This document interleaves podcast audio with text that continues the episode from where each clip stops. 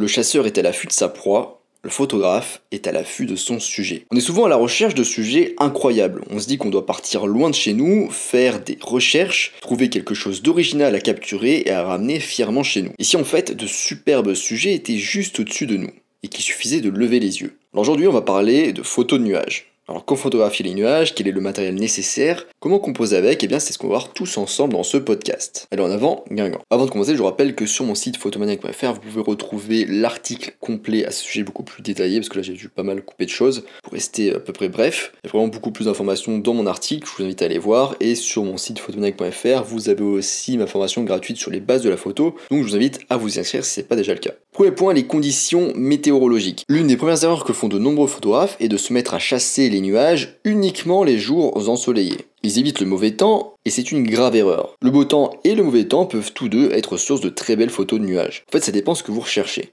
Par mauvais temps, vous aurez plus de nuages, plus gris et plus menaçants, donc c'est un style. D'ailleurs, les temps orageux sont plus dangereux mais laissent place à des nuages très spectaculaires. Les jours ensoleillés, vous aurez moins de nuages, ils seront plus blancs, plus épars aussi, plus légers, le ciel aura l'air plus paisible. Vous aurez de nombreux cumulus à capturer notamment. C'est un autre style.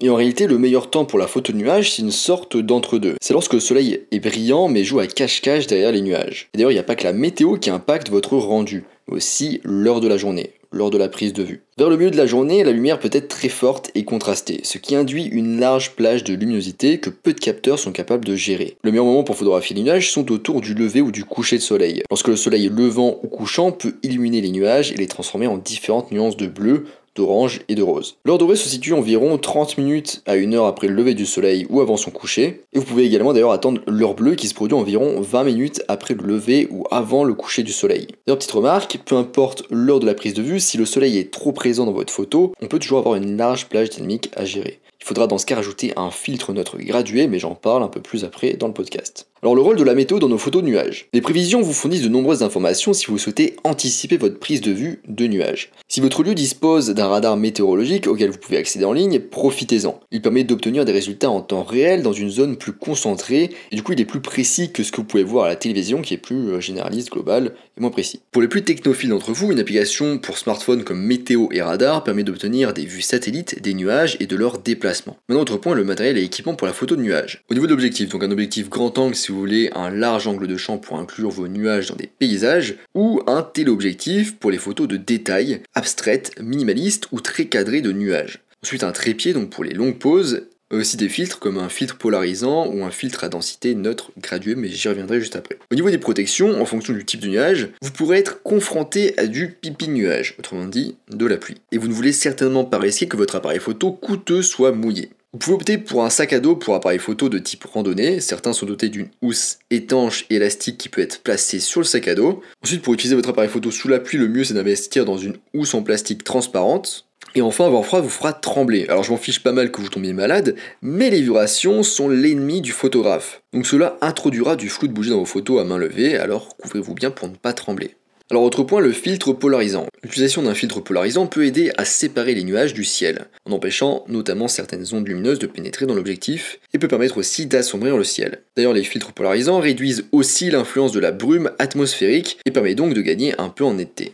D'ailleurs, petite remarque sur les filtres polarisants, ils fonctionnent mieux lorsque le soleil est sur le côté de votre appareil photo, donc à droite ou à gauche, donc à 90 degrés, et non derrière vous ou devant vous. Maintenant, autre point, le filtre à densité neutre graduée. Si vous intégrez du coup le soleil sur vos photos, vous aurez de grosses différences de luminosité. On se retrouve dans deux cas classiques, soit on expose pour les nuages et vous risquez de sous-exposer les éléments en premier plan ou en dessous, soit on expose pour le premier plan et vous risquez de surexposer ou de cramer les nuages. Dans ce cas, deux solutions s'offrent à vous. Soit vous utilisez la technique du HDR, soit vous utilisez un filtre à densité neutre graduée. Alors le HDR demande un peu de temps et d'effort à mettre en œuvre, ça demande aussi de l'expérience pour obtenir un rendu naturel et pas trop fake HDR, donc faux, euh, faux rendu quoi. Alors qu'avec un filtre à densité neutre graduée, vous n'avez pas à vous soucier des écarts de luminosité dans votre photo et le filtre il aidera tout seul à les réduire. Et vous pourrez peaufiner tout ça tranquillement en post-traitement si vous prenez vos photos en RAW. D'ailleurs comme pas mal de scènes de paysages n'ont pas d'horizon avec une ligne parfaitement droite, hein, dans le sens où vous pouvez avoir des montagnes, euh, des, des, arbres par exemple, etc donc ça fait que c'est pas parfaitement droit. Le mieux c'est de vous procurer un filtre à densité neutre gradué pour laisser un peu de marge. C'est un filtre qui est progressif. Il y a une partie où il n'y a pas de filtre, il y a une partie où il y a le filtre qui est appliqué, mais il y a une zone entre les deux qui est progressive.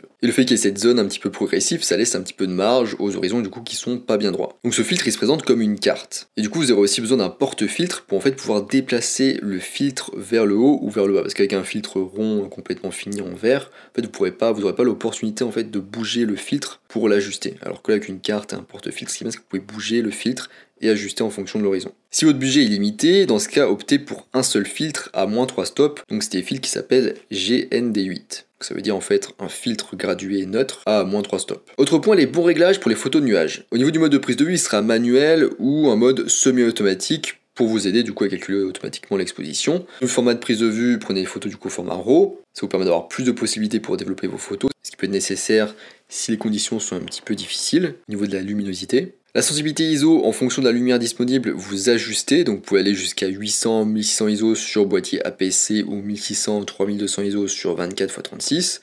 Général, c'est les limites sur les appareils photo assez récents avant d'avoir du bruit numérique gênant sur vos photos. Au niveau de l'ouverture, on sera entre f11 et f16 pour une profondeur de champ assez importante. Et le temps de pause, je vous explique ça dans le point suivant. Donc au niveau du temps d'exposition, si vous avez de l'eau en mouvement au premier plan, il peut être très tentant d'utiliser des temps de pause longs pour donner un aspect lisse et soyeux du coup à votre eau. Mais Attention, les nuages se déplacent assez rapidement, notamment quand ils sont très bas, donc un long temps de pause peut facilement les faire disparaître de la photo, ou en tout cas pas mal estomper leur forme. Et du coup, si vous utilisez un temps de pause long, vous devrez utiliser un trépied. Un temps de pause long entre 1 et 5 secondes par exemple peut donner des effets surréalistes très sympas aux photos. En revanche, pour prendre des clichés de nuages qui ressemblent à des nuages, il est préférable d'utiliser un temps de pause plus court, entre 1 centième de seconde et 1 demi de seconde.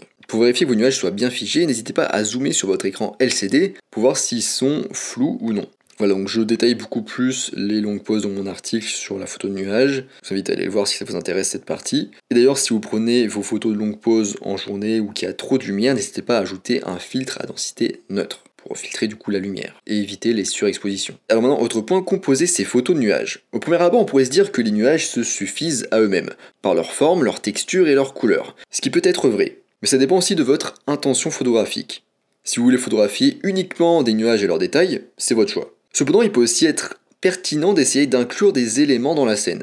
En effet, en eux-mêmes, les nuages n'ont en fait aucune signification. Alors ok, une grosse couverture nuageuse signifie qu'un orage se prépare, mais sans aucun contexte, votre spectateur ne sait pas pourquoi il devrait s'en soucier. Qui va être affecté par cette tempête? S'il n'y a pas de maison, pas de vaches, pas de terre agricole, ou pas de ville, sous la tempête. Pourquoi est-ce qu'on devrait s'en préoccuper? Une tempête sans contexte n'est pas une menace et elle ne suscite donc aucune émotion. Et donc pour pimenter la composition, vous pouvez ajouter des éléments qui apportent de l'intérêt à votre photo, sans pour autant détourner l'attention de la structure, de la forme et de la couleur des nuages. Par exemple, le fait d'ajouter un petit bout de paysage sous les nuages contribue à donner plus de sens à une photo de nuage, en donnant du coup au spectateur une meilleure compréhension de la taille et de l'échelle des nuages dans la scène, et leur impact. Vous pouvez essayer de chercher des structures plus hautes qui peuvent couper le ciel en deux par exemple, comme des poteaux téléphoniques ou des lampadaires. Les arbres, les bâtiments, même les paysages vallonnés peuvent donner de la profondeur au bas du cadre. Pensez aussi aux règles de base de la composition. La règle des tiers, les lignes directrices, la symétrie peuvent jouer par exemple un rôle important dans l'impression générale que donne la photo. Il y a une petite règle de base qui fonctionne assez bien pour la photo de paysage, c'est la suivante. Si les nuages sont beaux et colorés, s'ils sont intéressants au niveau de la texture,